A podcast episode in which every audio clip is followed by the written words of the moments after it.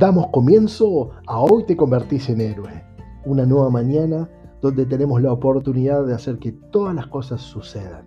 Está en vos, está en mí que tomemos las mejores decisiones para que nuestros días sean transformados. Así que mirando al cielo, donde viene nuestro socorro, atajemos nuestro mejor penal. Te invitamos a que te quedes en esta mañana junto a nosotros. Hoy te convertís en héroe con Silvio Marelli.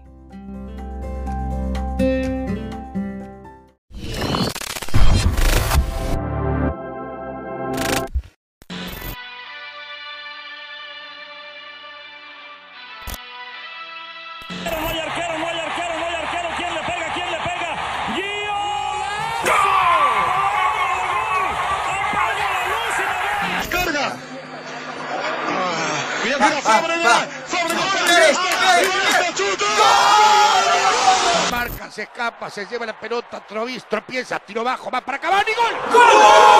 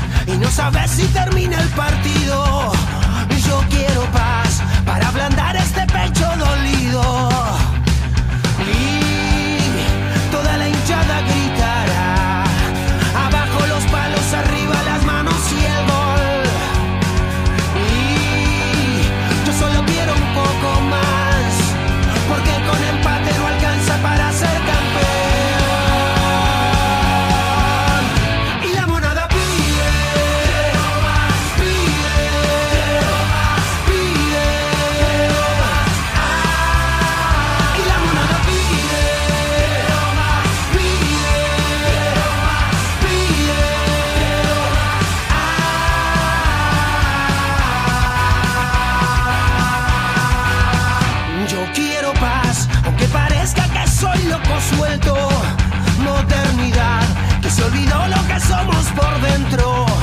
Queremos paz, pero no la que se firma en tratados. Quiero tu paz como señal que seguís a mi lado.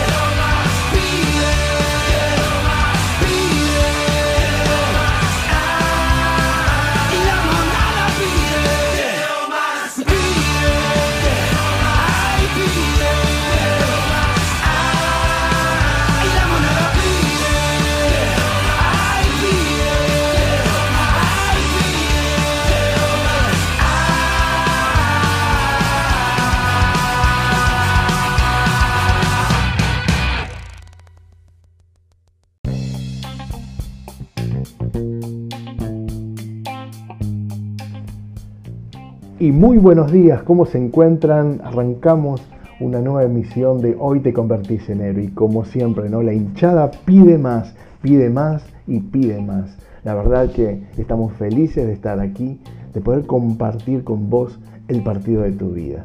Siempre vamos a alentarte desde aquí a que seas protagonista de tu vida. Nadie puede tomar decisiones por vos. Nadie puede jugar el partido de tu vida por vos tenés que salir a la cancha. No lo puedes ver en las gradas, no lo puedes ver en el sofá frente a un televisor. El partido de tu vida lo tenés que vivir vos en carne propia. Y estamos aquí para alentarte, para ayudarte, pero no lo podemos jugar por vos. Así que ponete los cortos, ponete las medias, ponete los botines y vamos a salir a la cancha. Hoy tengo para compartirte unos segmentos maravillosos de una palabra que verdaderamente te va a llevar al podio. Estamos viendo una serie maravillosa todos los domingos que se ha titulado Los siete desafíos que Jesús te propone para vivir en estos tiempos. Así que, sin más palabras, vamos a los hechos. Ponete el cinturón que empieza un hermoso viaje hacia la victoria. Los quiero mucho, un abrazo y luego nos volvemos a ver. Fuerza, vamos.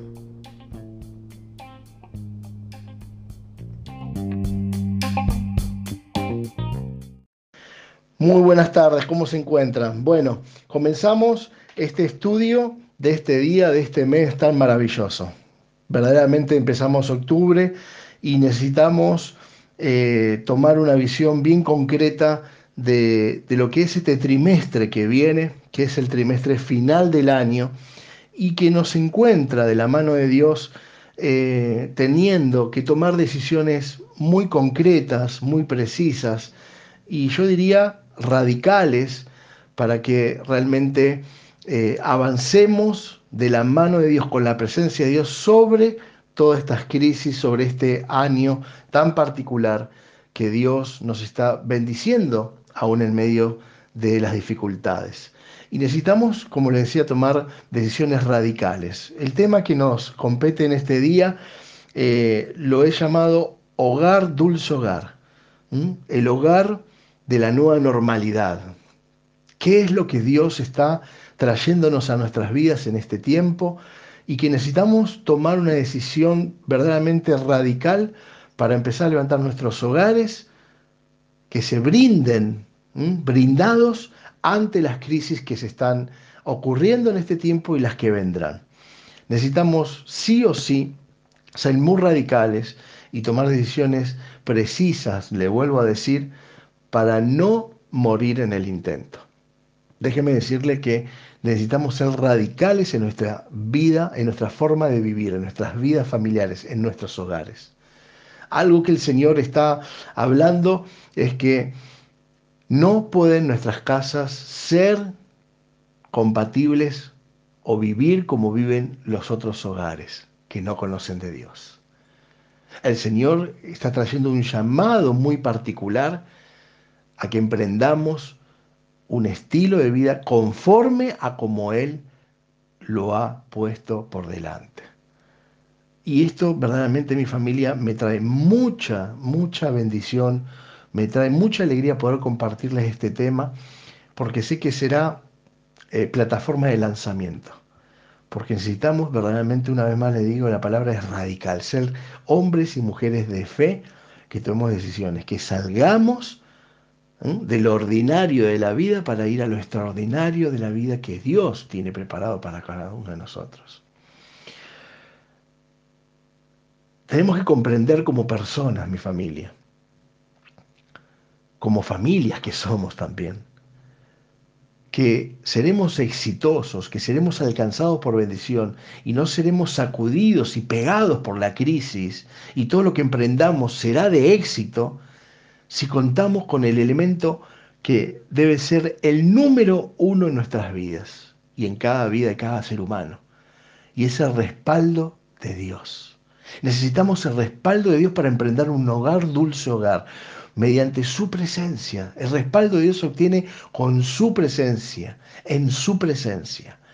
Moisés le dijo en ese versículo que hace minutos les compartí y ustedes seguramente tengan allí en su casa, Éxodo capítulo 33, versículo 15, le dice Moisés a Papá Dios, si tu presencia no va con nosotros, no nos saques de aquí. Si tu presencia, le dijo Moisés, no va con nosotros, no queremos dar un solo paso, le dijo Moisés. Si tu presencia no va con nosotros, nada, hacia ningún lado queremos emprender, porque sabemos que si lo hacemos sin tu presencia, sin tu respaldo, nos va a ir mal. Porque de eso ya conocemos.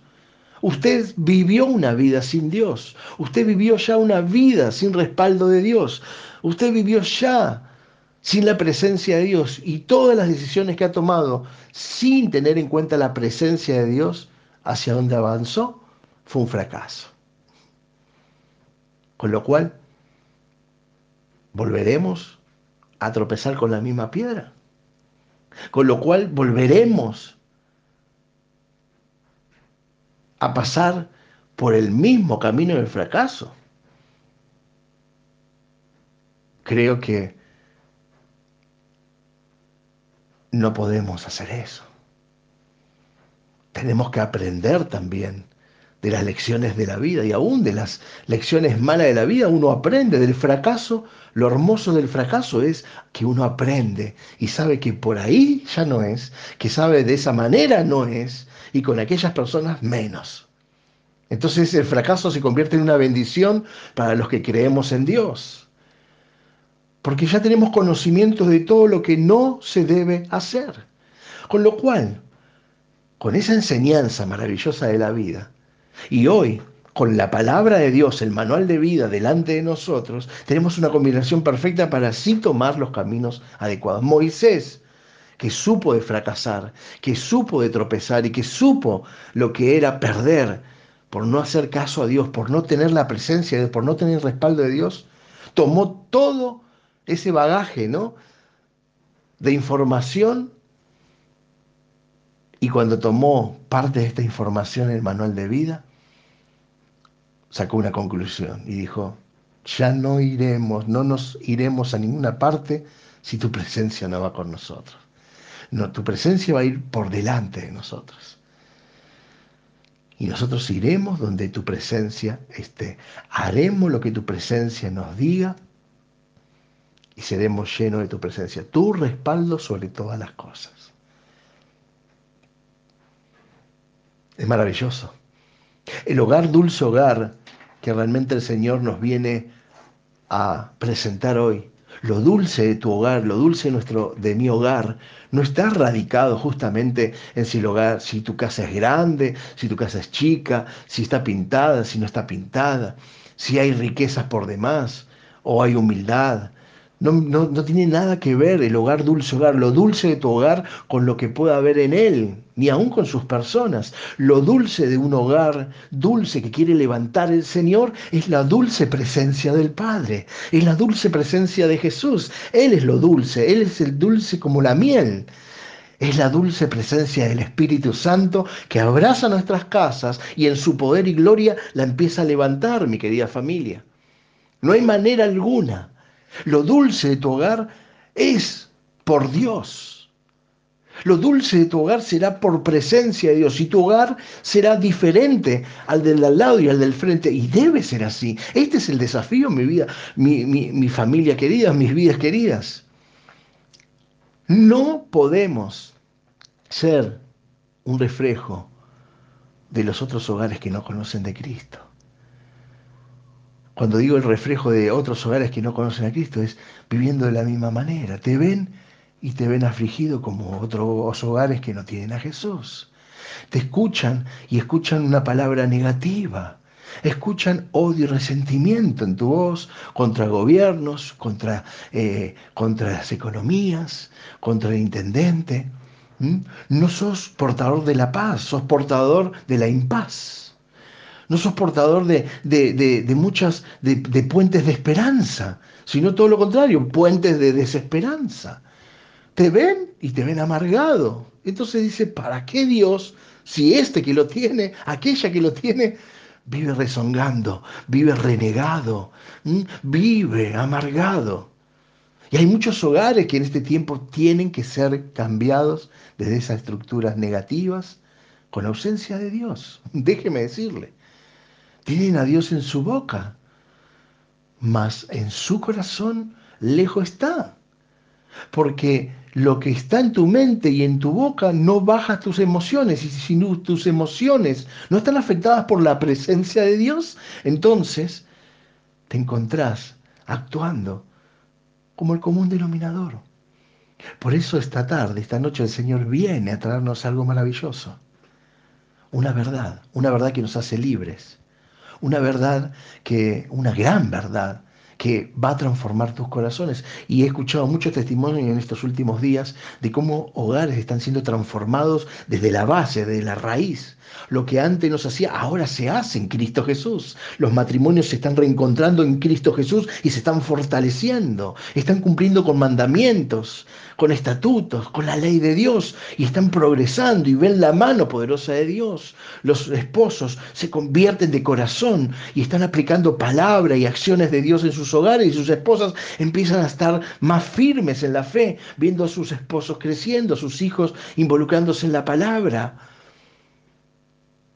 Y cuando viene el necesitado, el familiar necesitado, el amigo necesitado, le estamos dando puente de esperanza con los grupos de WhatsApp. Mire lo que Dios nos está bendiciendo, extendiendo con los grupos de WhatsApp, células virtuales no somos parte del problema. Siendo, teniendo tu célula virtual estás siendo parte de la solución porque dejas de hablar pavadas, dejamos de hablar estupideces, dejamos de hablar lo que el denominador común habla y empezamos a hablar lo que el Espíritu Santo nos trae. Y es palabra de vida, palabra de bendición, palabra de multiplicación, de transformación, dulces palabras que hacen que los hogares empiecen a ser transformados. ¿Y cuántas personas están siendo tocadas por la palabra de Dios? Le estamos extendiendo puentes de esperanza para que salgan de esas orillas de negativismo, de enfermedad, de muerte, de poca fe o de falta de fe. Eh, puentes para que vayan a orillas a encontrarse con Dios. Puentes para que vayan a la otra orilla a encontrarse con la fe. Oír la palabra, mire, si sus hijos, su familia, muchos de sus amigos, no es que no tienen fe, tienen fe. ¿Sabe cuál es el problema? Que usted no está predicando la palabra de Dios, porque la palabra de Dios es la que produce fe. Dice el versículo maravilloso de Dios. La fe viene a tu familia, a tus hijos, a tu esposa, a tu esposo, a tu abuelo, a tu abuela, a tu tía, a tus amigos, a tu primo, por el oír la palabra de Dios. La fe viene a tus hijos, a tus padres, a tus tíos, a tus hermanos, a tus compañeros, a tus amigos, por el oír la palabra de Dios. ¿Estás predicándoles? Abriste tu grupo para acercarles la palabra, para decirles, les proponemos algo diferente. Somos embajadores de la vida. Hay otros caminos, hay otros puentes, hay solución, hay orillas de bendición. Se puede armar un hogar, dulce hogar, se puede cuando se busca a Dios. Necesitamos ser conscientes que la presencia de Dios, nuestro Papá Dios, debe ser el elemento vital mediante el cual podamos edificar nuestras casas. Continuamos, ¿les parece? Vamos parte por parte, ya retomamos las comunicaciones y estamos felices.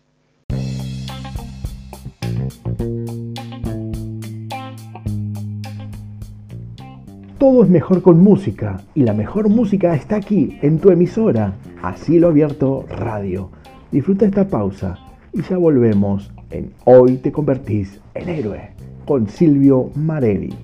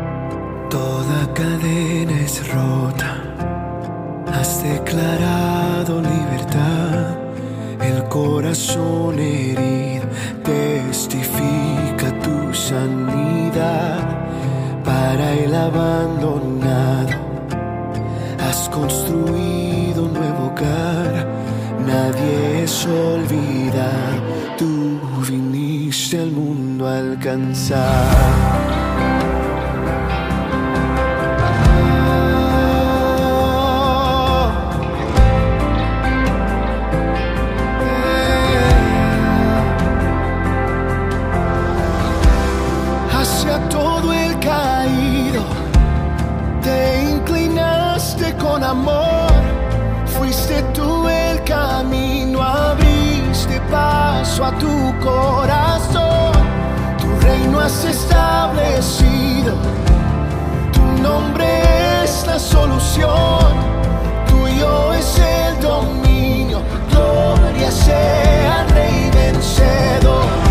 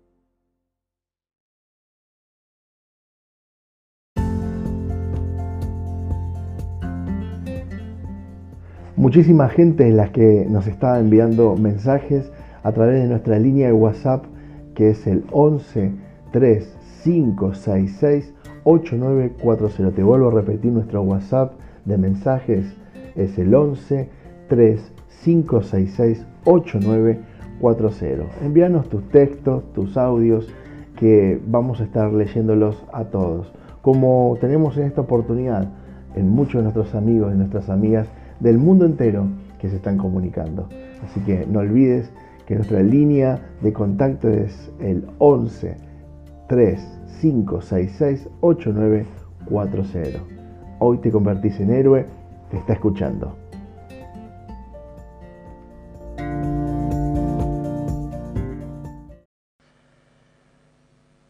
Hablamos entonces en levantar nuestro hogar como un dulce hogar. Hogar, dulce hogar. Una frase maravillosa, en inglés muy famosa, la tenemos todo en el oído, aunque no hables inglés, Home Sweet Home. Es una frase que, que, ha sido, que es famosa, que está en muchos hogares. Mucha gente pone un cartelito, un cuadrito y dice, hogar, dulce hogar. Ese hogar, dulce hogar, que Dios nos está desafiando para estos tiempos, que levantemos nuestros hogares como dulces hogares, en el medio de la crisis y en el medio de la pandemia, en el medio del derrumbe que está viviendo el mundo. Es una oportunidad que Dios nos está dando. Él nos está diciendo, no importa que aquellos están derrumbándose porque justamente se derrumba todo aquello porque en el cimiento donde están levantando sus hogares, sus vidas, sus gobiernos, sus empresas, están hechos en cimientos de arena. Y Jesús, como les hablaba hace un rato, nos habló de eso. Dijo, hay dos clases de personas en la vida, los sensatos y los insensatos. Los sensatos son aquellos que al ponerse a construir sus vidas, sus familias, sus hogares, sus empresas, cuando se ponen a emprender, eligen construir en la roca sólida. Echan cimientos en roca sólida. Y esos cimientos echados en esas rocas sólidas, esas columnas en la cual levanten todo lo que quieran levantar y emprender, no serán abatidas por el temporal, el viento, las lluvias, el agua, los problemas. Vendrán contra esa casa y no serán destruidos. Y él dijo, yo soy la roca fuerte, Jesús, el Hijo de Dios, construyan sobre mí en mi nombre y verdaderamente emprenderán todo con éxito. Vendrán las tempestades, por supuesto, vendrán los problemas, por supuesto, pero nada de ello te va a aniquilar tu hogar. Mas los insensatos y las insensatas construyen sobre la arena. Y vienen los mismos problemas, las mismas tormentas, las mismas aguas, las mismas lluvias. Y con muy poco las desploman. Hogar, dulce hogar, tiene que ver con Sé tú, mi amado Dios, arquitecto y albañil, arquitecto y mano de obra para que levantes mi vida, mi casa y mi familia. Esto tiene que ver, y decíamos, como lo decía Moisés, si tu presencia no va con nosotros, si tu presencia no está aquí, si tu presencia no nos acompaña, si no queremos dar un solo paso, dijo Moisés, radical, no titubió, no tomó decisiones a media. Bueno, si Dios quiere y nos quiere acompañar, nosotros vamos emprendiendo despacito. Si vos después no querés alcanzar, Diosito, qué bueno. No, por favor. Y sabe que mucho cristiano vive así. Moisés fue radical, directo. Iremos donde tu presencia esté. Queremos tu presencia sobre todas las cosas, porque con tu presencia tenemos el éxito, la bendición, el beneficio asegurado. En, allá por los años antiguos, el pueblo de Israel tenía algo maravilloso con el cual portar la presencia de Dios. Y era el arca del pacto. Recordamos en el Antiguo Testamento, el arca de Dios era un objeto sagrado que representaba la presencia de Dios. Era un arca que representaba la presencia de Dios. Dios mismo había hecho hacer esa arca de manera precisa para que en esa arca se tenga la presencia de Dios. Y donde esta arca estaba ubicada, era el lugar donde Dios habitaría.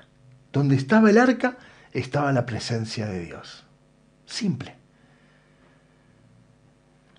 El arca del pacto, que simboliza la presencia de Dios, era propiedad exclusiva del pueblo escogido de Dios, Israel. Dios le dio a ese pueblo la bendición de tener su presencia. No era para otro pueblo. Dios había elegido al pueblo de Israel, mire qué maravilla, para darle su presencia, para que su presencia vaya con ellos y ellos sigan los pasos de, de Dios. Y donde el arca esté, ahí estaba la presencia de Dios. Entonces estaba asegurado la bendición. Algo maravilloso. Donde estaba el arca, estaba la presencia de Dios. La pregunta que nos hacemos esta tarde es, ¿qué, ¿qué significado tenía el arca del pacto? Entonces, en primer lugar, significaba la presencia permanente de Dios con cada uno de los integrantes del pueblo de Dios. Mire qué importante. El primer significado, en primer lugar, significaba que la presencia de Papá Dios estaría con cada uno de los integrantes que hacían del pueblo de Israel.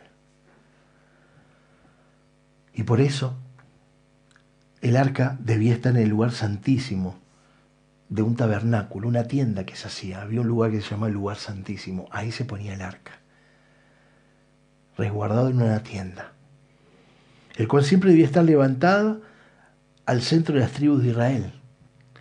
Cuando Israel avanzaba hacia un lugar y tomaba una tierra, ¿qué pasaba? Se armaba toda una gran carpa en el medio de ese territorio, en medio de ese terreno. Y todo el pueblo de Israel acampaba alrededor de la carpa, ¿me entiende, no?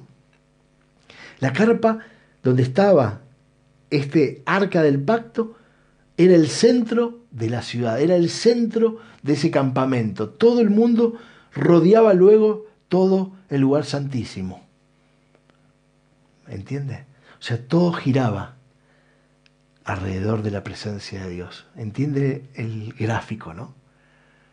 El centro, el eje, era el arca del pacto. Y todo el pueblo se movía alrededor de eso. Mire que no tenía ni a un costado, ni atrás, ni adelante. Era el centro. El centro era Dios. Y en el centro giraba todo el pueblo. Bien, ¿no? En segundo lugar, significaba el respaldo al pacto de Dios con su pueblo. O sea, había que un respaldo en palabra. Había estatutos, leyes, principios, diseños de vida y hasta promesas. Ese arca representaba que el pacto de Dios con el pueblo, la palabra de Dios, lo que nosotros hoy tenemos como manual de vida. ¿Qué tenemos en el manual de vida? Tenemos ahí principios, tenemos leyes eh, espirituales, tenemos estatutos, diseños de vida como estamos viendo hoy en día, promesas de Dios para que se cumplan en medio de cada una de nuestras vidas. Bueno, ahí estaba el centro de la palabra de Dios. O sea, entiende, ¿no?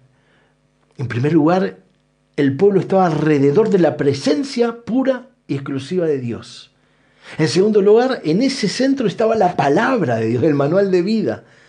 Y en tercer lugar, el arca del pacto contenía tres cosas que Dios había puesto allí, que había ordenado que se ponga. La palabra, que es la Torá, la Biblia, el manual de vida, la vara de Aarón, que era de almendro y ya les voy a contar qué pasó con eso. Y el maná. Había porción de maná. ¿Se acuerda del maná? El alimento de Dios. ¿Qué significado tenían estas tres cosas? Para el pueblo en ese momento y aún para nosotros hoy, ¿qué, qué, qué tiene que ver con nosotros viendo el Viejo Testamento?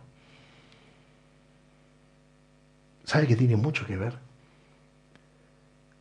Porque hoy ya no vivimos en el viejo pacto y en el viejo testamento. Vivimos en la era de la gracia por medio de Jesucristo. Jesús fue el cumplimiento de todas las promesas, de todos los mandamientos, y en Él tenemos vida, perdón, salud, vida eterna. Tenemos la gracia del Señor ya con Él. Entonces, ¿por qué volvernos un poco al Viejo Testamento para entender lo que hoy tenemos que hacer? Es que tiene mucho que ver con nosotros. Las tablas de la ley que tenía esta arca del pacto era su palabra, morando en medio de la vida del pueblo. Las tablas contenían los diez mandamientos. Eran los mandamientos que se guardarían en el corazón de las personas y que después, de padres a hijos, empezarían a qué? A estimular, a hablar, a enseñar. Si estamos llenos de la palabra del Señor, hablaremos siempre su palabra de fe. Y eso es lo que Dios hoy quiere hacer en nosotros. Y mire qué importante que nosotros tengamos la presencia de Dios como el centro, como lo tenían los antiguos. Hoy, tu hogar, dulce hogar, tu vida y mi vida, nuestras casas, nuestras familias, necesitamos tener en primer lugar las tablas de la ley. Las tablas de la ley que es esta, el manual de vida, la palabra de Dios. Hoy la tenemos en mano. Y necesitamos resguardarla en nuestra mente, en nuestro corazón, y ser hacedora y acercarle la palabra a nuestros hijos, a nuestros amigos, a nuestros vecinos, para que entiendan y guarden también, y el estar lleno de la palabra del Señor, se llenarán de fe. Y con esa fe agradan a Dios, y cuando agradamos a Dios, su mano de poder se mueve sobre nosotros. Ahora, recuerdan lo que dijo Jesús, ¿no? ¿Qué dijo que Él era? Él decía, yo soy el camino, la verdad y la vida. Jesús es el verbo hecho carne, en otro párrafo dice la Biblia. Y dice que el verbo, la palabra, se hizo carne, nació. Y estuvo con nosotros, el Emanuel, Dios con nosotros.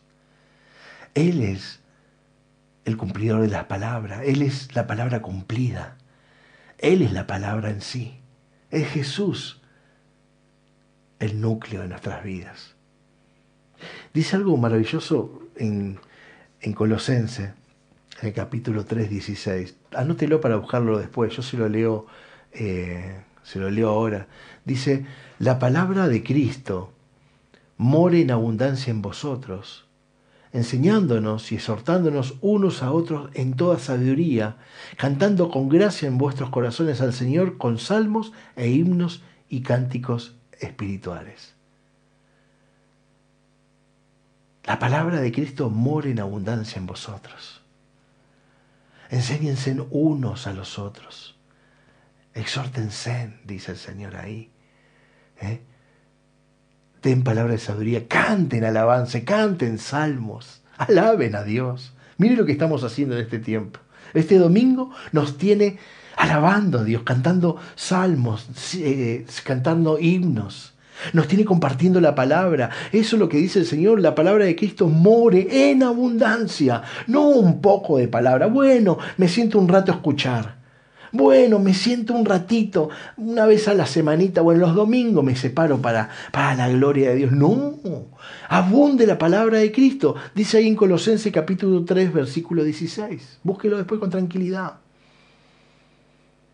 Que la palabra de Cristo abunde en sus casas, abunden en sus familias.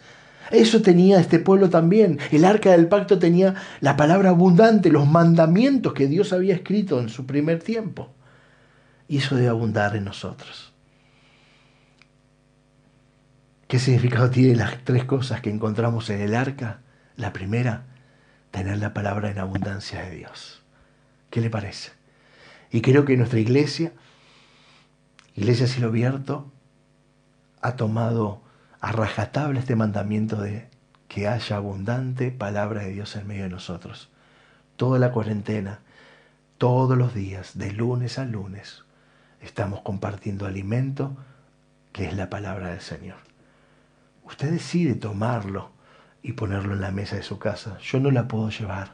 Yo la puedo transmitir, se la estoy enseñando, se la estoy acercando. Usted es el que opta si después toma en sus ensaladeras en su casa y lo pone como un alimento en su mesa y junto a su familia se alimentan de ello. O es un audio más que pasará, dejarás allí, borrarás porque te ocupa mucha memoria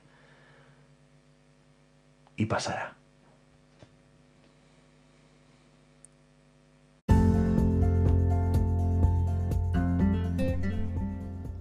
Qué palabra poderosa, ¿verdad? ¿Cómo lo están pasando? ¿Cómo están recibiendo este mensaje? Esta serie ha sido fantástica. Es una palabra que te alienta. Verdaderamente son desafíos que Dios está poniendo por delante.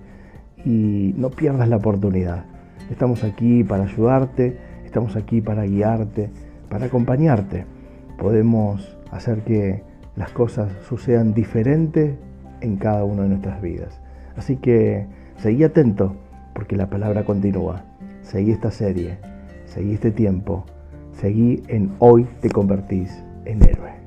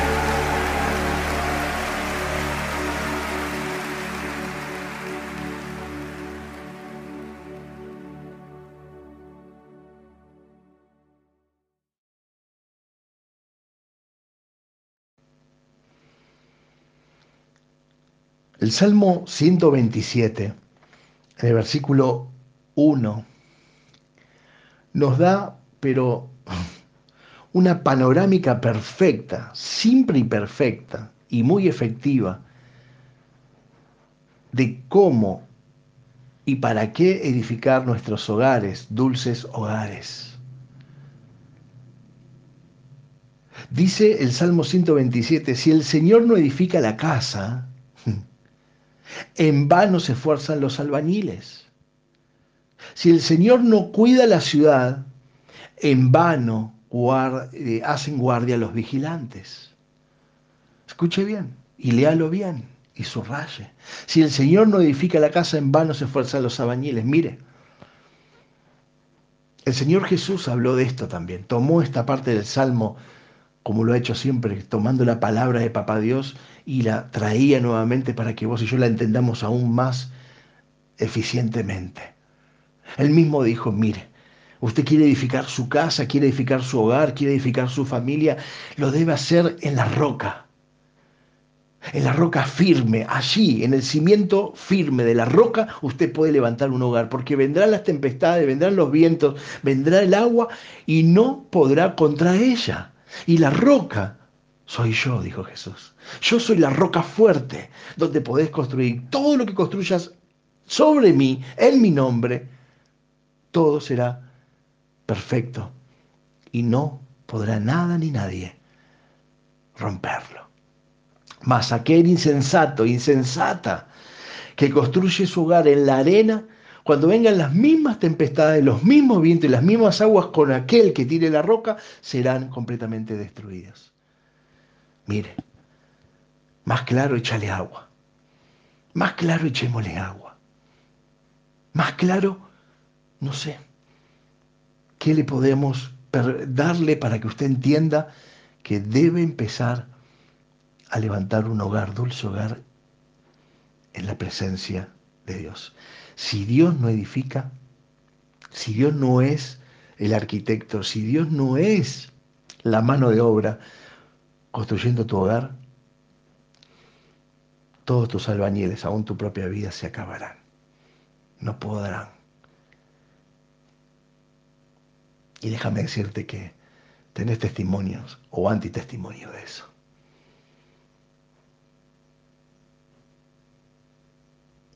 Querer la presencia de Dios, amar la presencia de Dios, buscar la presencia de Dios y que la presencia de Dios al estilo Moisés, bien radical, diga, si tu presencia no va con nosotros, si tu presencia no edifica mi casa, si tu presencia no edifica mis negocios, si tu presencia no va por delante de mi vida, si tu presencia no va con mis hijos, si tu presencia no va con nosotros, no queremos hacer absolutamente nada. Pero tengo también una noticia maravillosa para darte. Dios no se sienta a esperar con los perdedores. Dios no se sienta a esperar con aquellos que dicen, bueno, en el tiempo de Dios, ya vendrá un tiempo de Dios. Porque, ¿sabe? He escuchado durante más de 25 años eso. ¿Por qué no avanzás? ¿Por qué no tomás esta decisión que Dios te está mostrando en la palabra? Ya será el tiempo. Cuando sea el tiempo del Señor, ahí yo voy a tomar la decisión. Y te crees inteligente. Y te crees hasta una persona eh, de intelecto bastante elevado por tener esos pensamientos. ¿Y sabes qué? Son pensamientos de perdedores. Aquellos que se sientan a esperar lo único que obtienen es la desesperación. ¿Sabe que el que siembra espera? Lo único que cosecha es desesperación. Mas lo que separan en el nombre de Jehová, en el nombre de Jesús, en el poder del Espíritu Santo, dice Señor, donde tú vas, yo voy. No voy a esperar ningún otro tren a ver si es el último. Moisés fue radical dijo, Señor, si tu presencia no va con nosotros, no nos saques de aquí. Sin embargo, Jehová, Dios de los ejércitos, le dijo, está buena la idea. Yo voy para allá. Y Moisés dijo, vamos. Hay que avanzar, mi familia. No se quede en el relato. Sabe que mucha gente vive en el relato. Uf, hasta en los, relatos espirituales. Hay gente que vive de relatos espirituales, vive de relatos bíblicos, relatos, em, como se dicen, religiosos. Tienen un relato, y hermoso relato, porque el Señor es mi Señor, es mi pastor, es el pastor de todos. Nosotros vivimos bajo él, pero luego en las decisiones y la construcción del día a día te está faltando algo la presencia de Dios. Porque lo pones en espera a Dios. Cuando vos te le decís, en el tiempo de Dios, ¿sabe qué dice el Señor también? Bueno, si en el tiempo de Dios vos vas a tomar las decisiones radicales, cuando vos, en tus tiempos yo te voy a bendecir. Mientras tanto, yo sigo el viaje. ¿Saben? Hay algo maravilloso que está sucediendo en este tiempo Ayer lo compartieron en el grupo, me encantó. Dice que el diablo le, está diciendo a Dios, viste, te cerré todas las iglesias. Y dice que Dios le contestó, y viste, todas las hogares que abrí como iglesia. ¿Viste cómo estoy abriendo iglesias en cada hogar? Esta es la nueva modalidad, la nueva normalidad que tenemos por delante como iglesia. Mire, los templos, se lo vuelvo a repetir, se lo vengo diciendo, tardarán muchísimos años en abrirse. Y cuando se abran serán para reunir muy pocas personas. Y la verdad será nada. Lo que está sucediendo es hogares, dulces hogares, que se levantan como templo de Dios. Que las familias empiezan a vivir con un altar de bendición, de alabanza, de oración hacia Dios. Familias que están adoptando el gobierno de Dios en sus casas y a través de ello crecer y salir a llevar bendición a otros. Eso está sucediendo, mi familia. Eso está sucediendo. Todos, perdón, todos anhelamos ver a nuestras familias bendecidas. Todos queremos ser alcanzados por la bendición de Dios. Aún cuando vemos a nuestros hijos, también queremos que ellos crezcan con las mejores condiciones, darle lo mejor a nuestros hijos, allanarles el camino, que ellos puedan prosperar, crecer, multiplicarse. Entonces viene una pregunta, ¿cómo lograrlo? ¿Cómo logro que nuestros hogares crezcan? El hogar dulce hogar tiene también una característica, multiplicación, bendición, abundancia, crecimiento, bendición de Dios, gloria, alabanza, presencia del Señor. Eso hace ruido, eso hace que esos hogares sean dichosos y otros que vean de afuera y digan, quiero ese hogar, quiero un hogar como el de aquel cristiano que ama a Dios, busca a Dios. Mira cómo es su esposo, mira cómo es la esposa, cómo son ese matrimonio, cómo son esos hijos. Mira cómo son alcanzados por gracia, poder. Pasa el espíritu de muerte y la sangre de Cristo está cubriendo esa casa. No han sido atacados, no han sido tocados.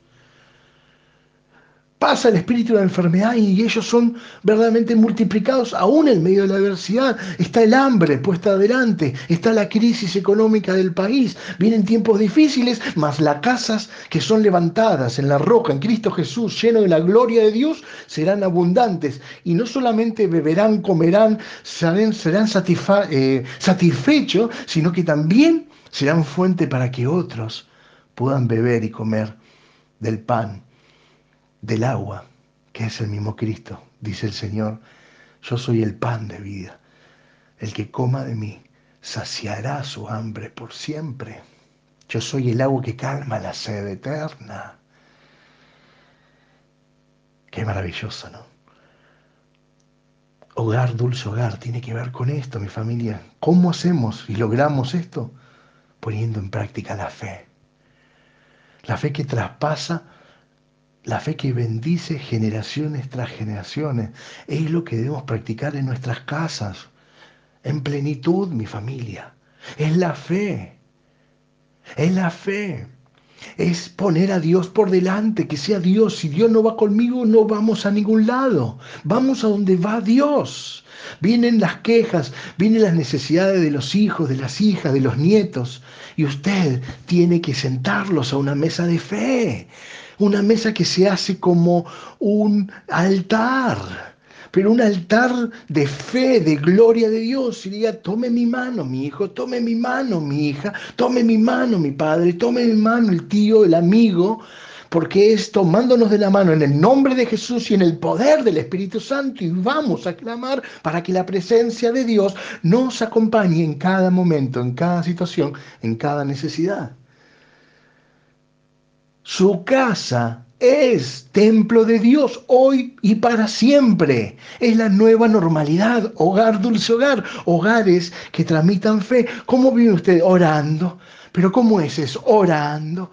¿Y qué hay que hacer? Orar. ¿Y cómo? A Dios. ¿Y cómo? En el nombre de Jesús. ¿Y, y con qué fuerza? Con el Espíritu Santo.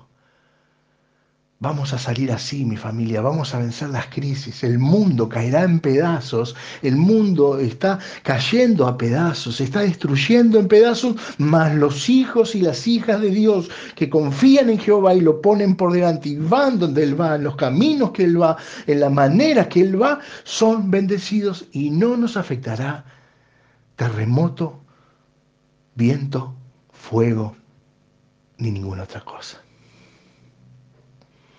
porque los que creen en Jehová nuevas fuerzas tendrán.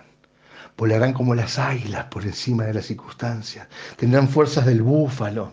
Arrebataremos con todo en el nombre de Jesús. Que caeremos, tropezaremos.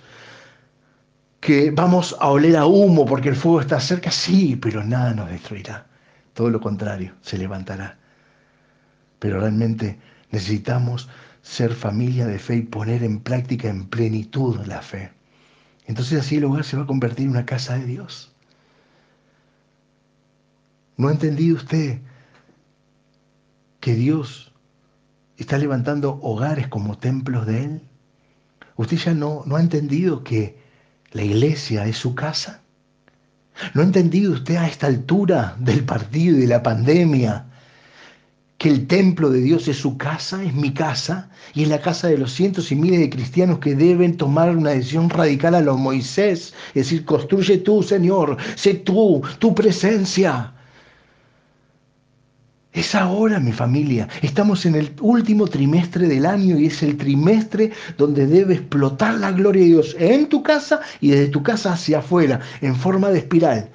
Vio cómo es la espiral, ¿no?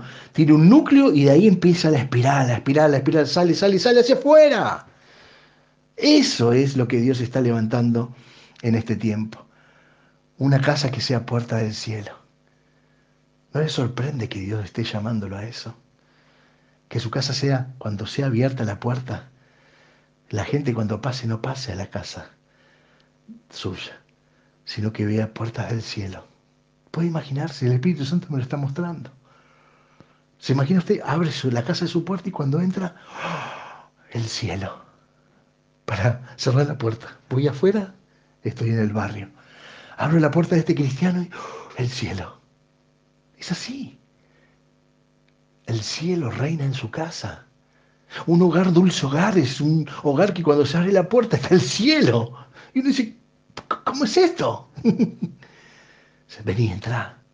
Acá está la presencia de Dios. No vayas a cualquier lado. Vení, entra a mi casa. Mi casa es puerta del cielo. Vas a encontrar bendición. ¿Qué está pasando con los WhatsApp, con tus grupos?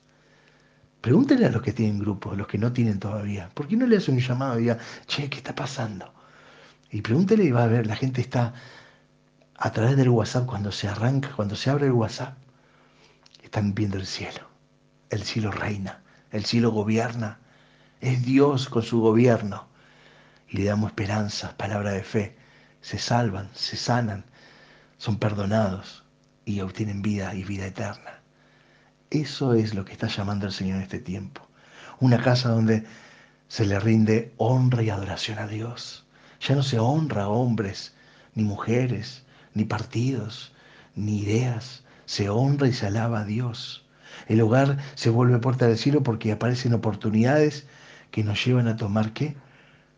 Todas las bendiciones abundantes que Dios tiene para con nosotros. Eso es lo maravilloso. Eso es lo maravilloso. Vamos a, a entrar a estudiar la vida de un hombre, que tiene un nombre especial este hombre, Obed Edom que significa servidor, siervo, servidor. Y vamos a encontrar en él una historia maravillosa que nos va a enseñar y nos va a guiar y nos va a motivar a hacer lo que él hizo cuando escuchó este tema, cuando vio esta oportunidad y este desafío que vos hoy estás teniendo en tu casa, que su hogar se podía convertir en un dulce hogar mediante tomar y dejar gobernar la presencia de Dios en su vida. ¿Querés conocerla? Vamos por eso, dale.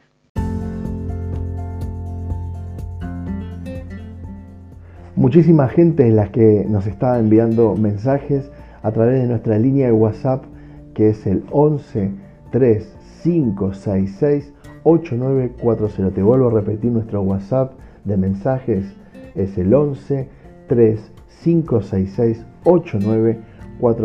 Envíanos tus textos, tus audios, que vamos a estar leyéndolos a todos. Como tenemos en esta oportunidad en muchos de nuestros amigos y nuestras amigas del mundo entero que se están comunicando. Así que no olvides que nuestra línea de contacto es el 11 3566 8940.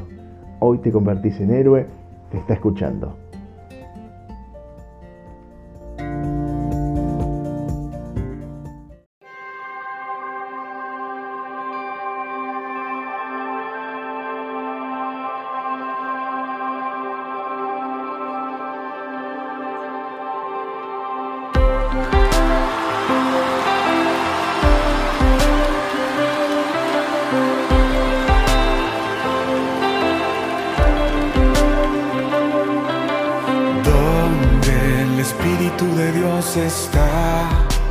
Hay libertad, puedo adorar.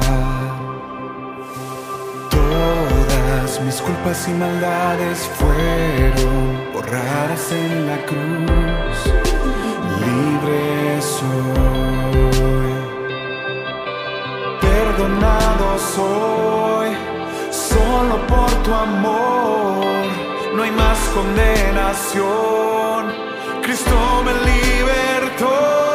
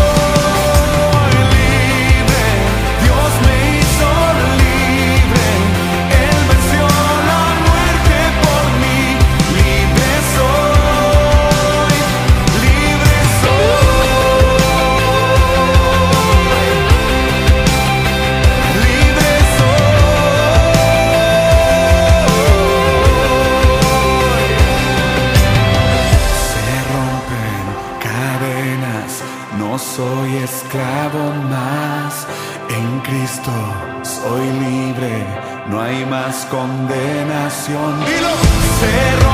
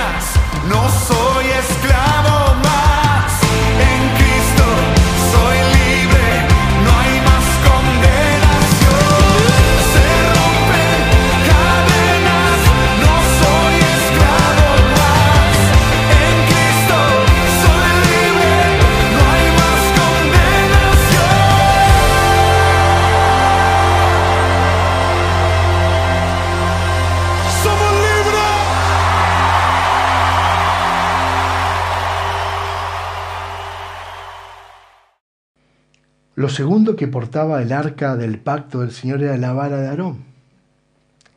Muchos recordarán, han leído de la, vara de Aarón. Esta vara de Aarón fue producto, fruto de que en un momento el pueblo de Dios estaba, sus doce tribus que estaban divididas en doce tribus, se encontraban todos murmurando. Estaban murmurando contra unos con los otros, levantando falsos juicios, señalando con el dedo, hablando uno mal del otro. O sea, las doce tribus que hacían del pueblo de Israel, el pueblo elegido por Dios, se encontraban en un momento demasiada humanidad, digo yo. Como nos encontramos muchas veces nosotros, murmurando, criticando, juzgando. Y estaban jugando a los líderes, a los pastores, entre ellos. Entonces el Señor le dijo, entre estas doce tribus hay una de ellas que no está murmurando, que no está hablando mal de mí. Hay un grupo de hombres y mujeres que me aman, me adoran, me tienen como el centro en sus vidas. Hacen mis mandamientos, cumplen y guardan mi palabra y la cumplen. Entonces le dijo a Moisés, toma doce varas, doce ramas que estaban ya tiradas en el suelo y déjalas arriba de una mesada.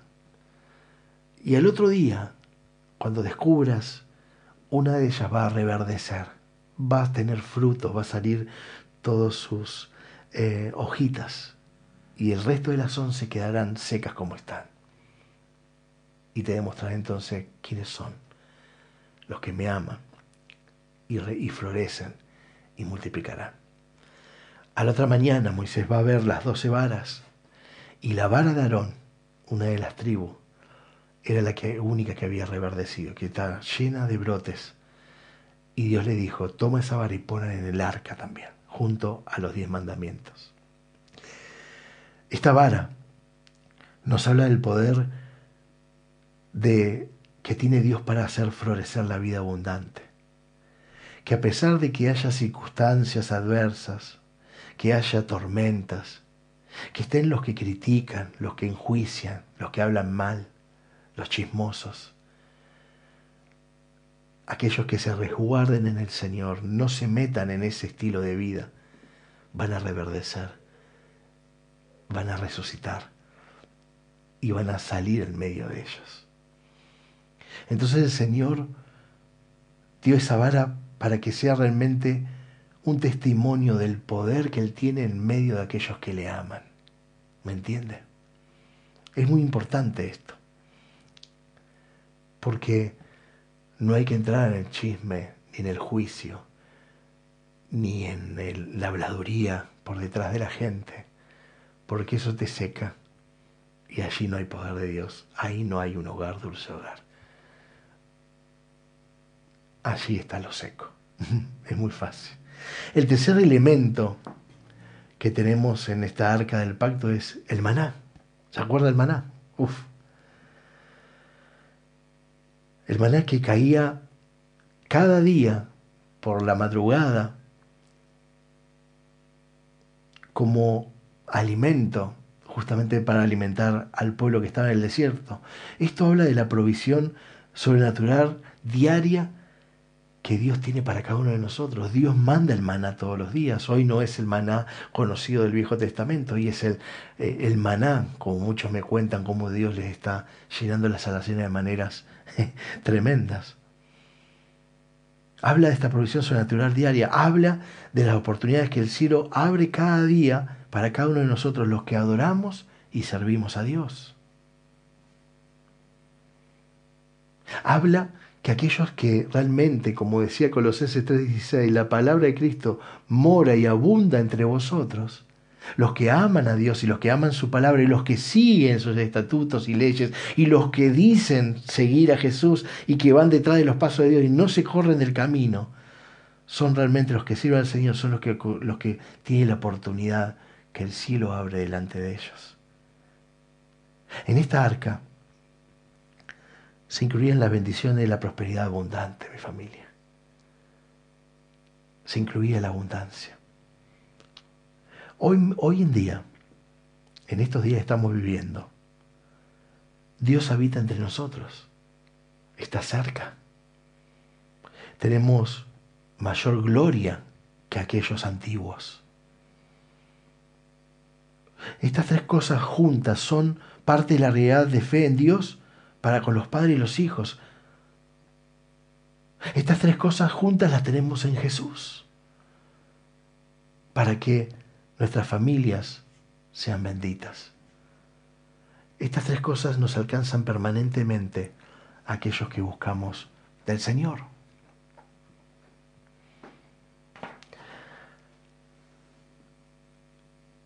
Les confiaba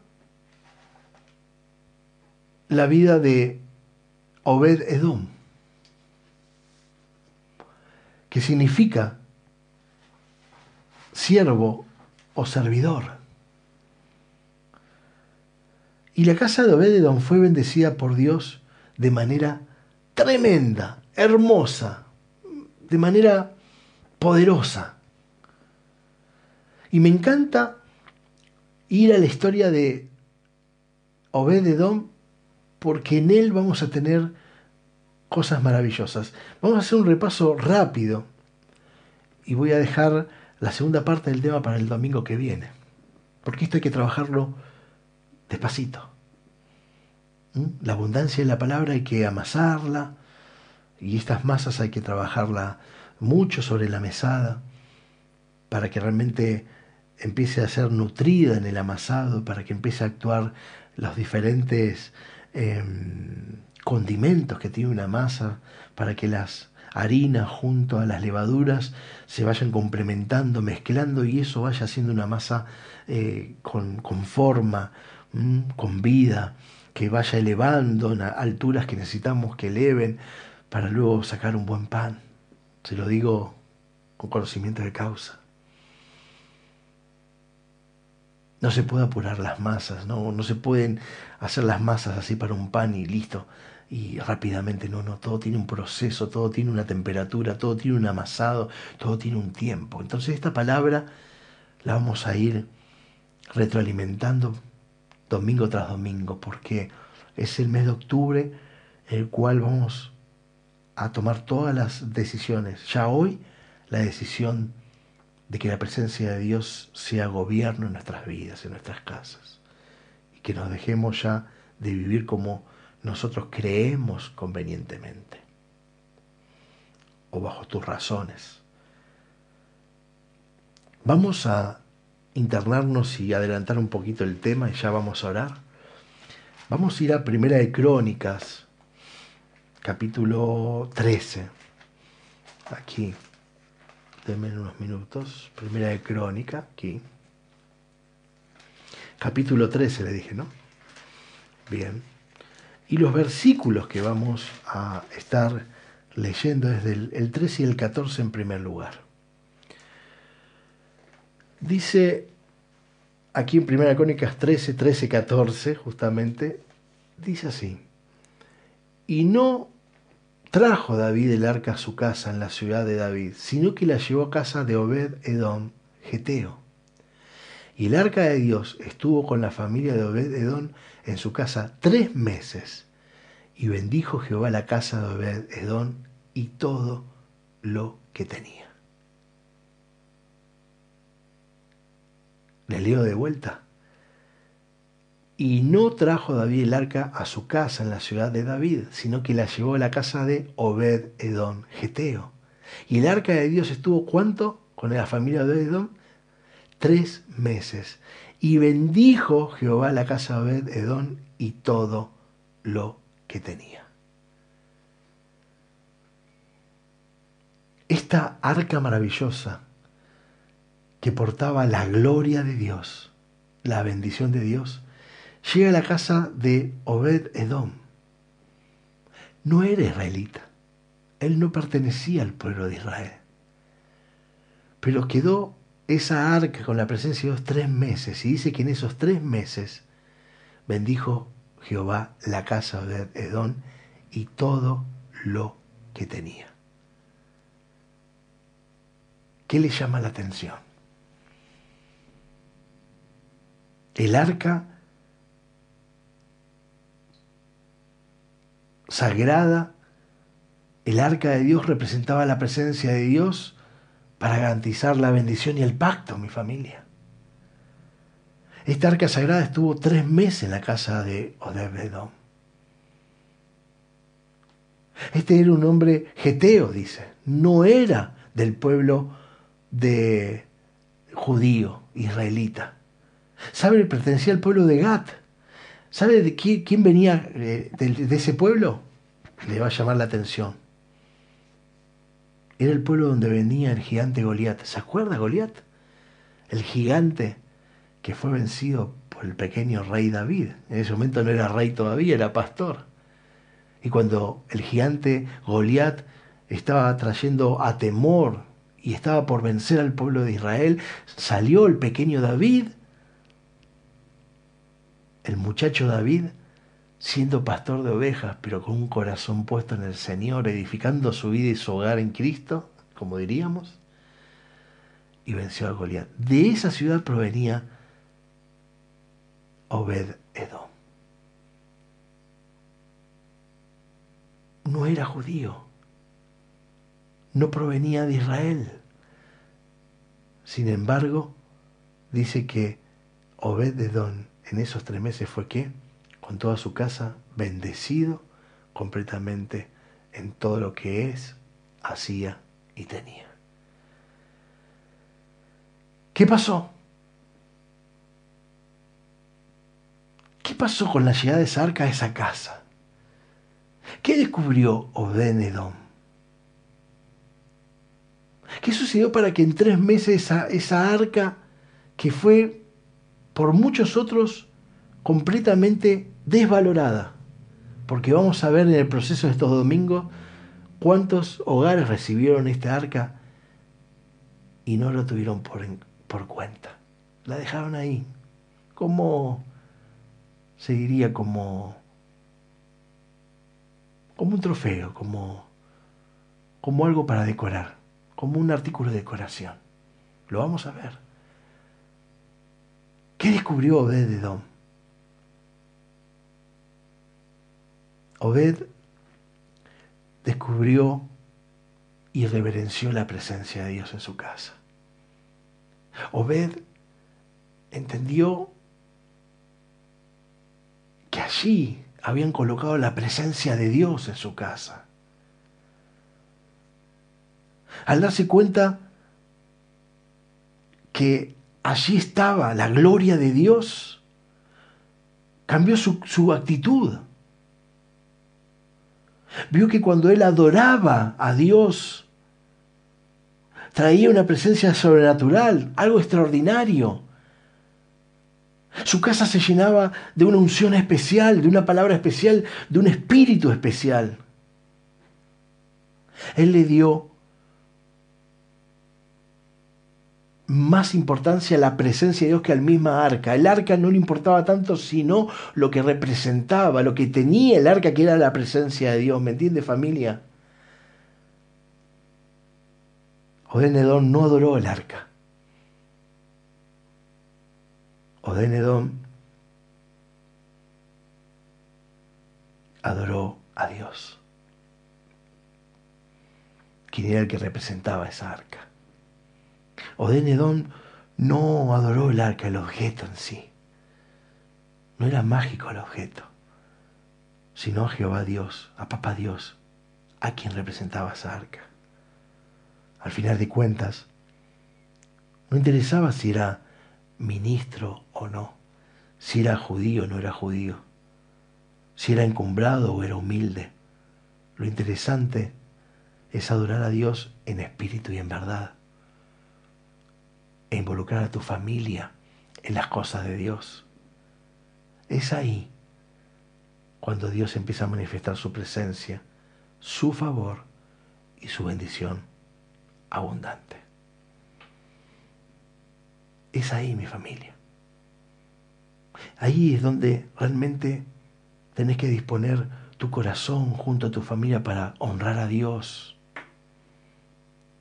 Odén Edom reconoció que en esa arca estaba representada la gloria del Señor. Y empezó a adorar al Señor y empezó a ver el Espíritu de Dios que lo empezó a acompañar. Que su Espíritu empezó a transformar su vida.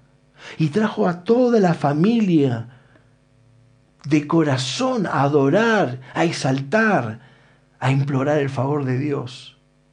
Puso el arca en el medio de su hogar, hizo el centro de su hogar, mi familia.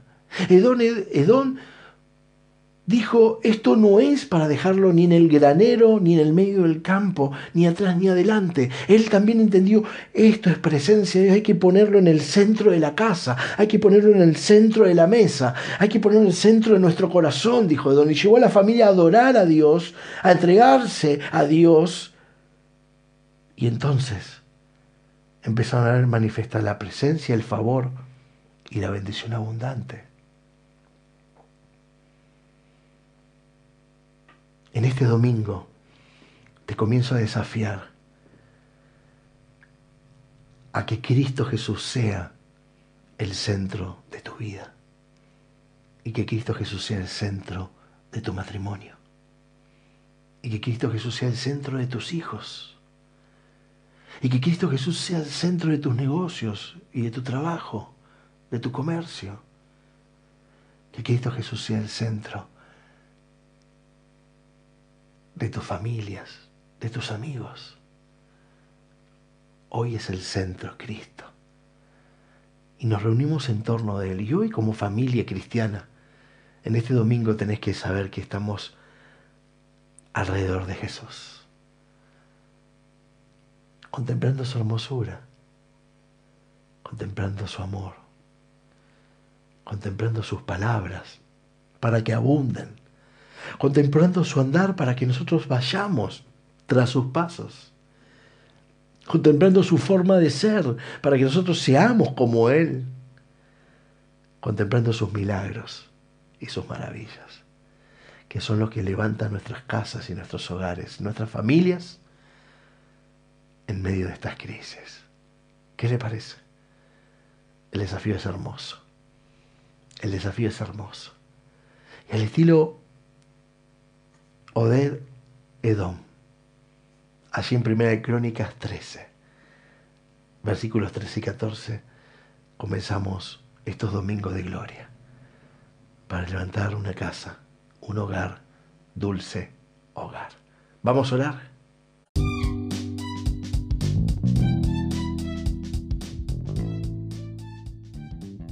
Hoy te convertís en héroe.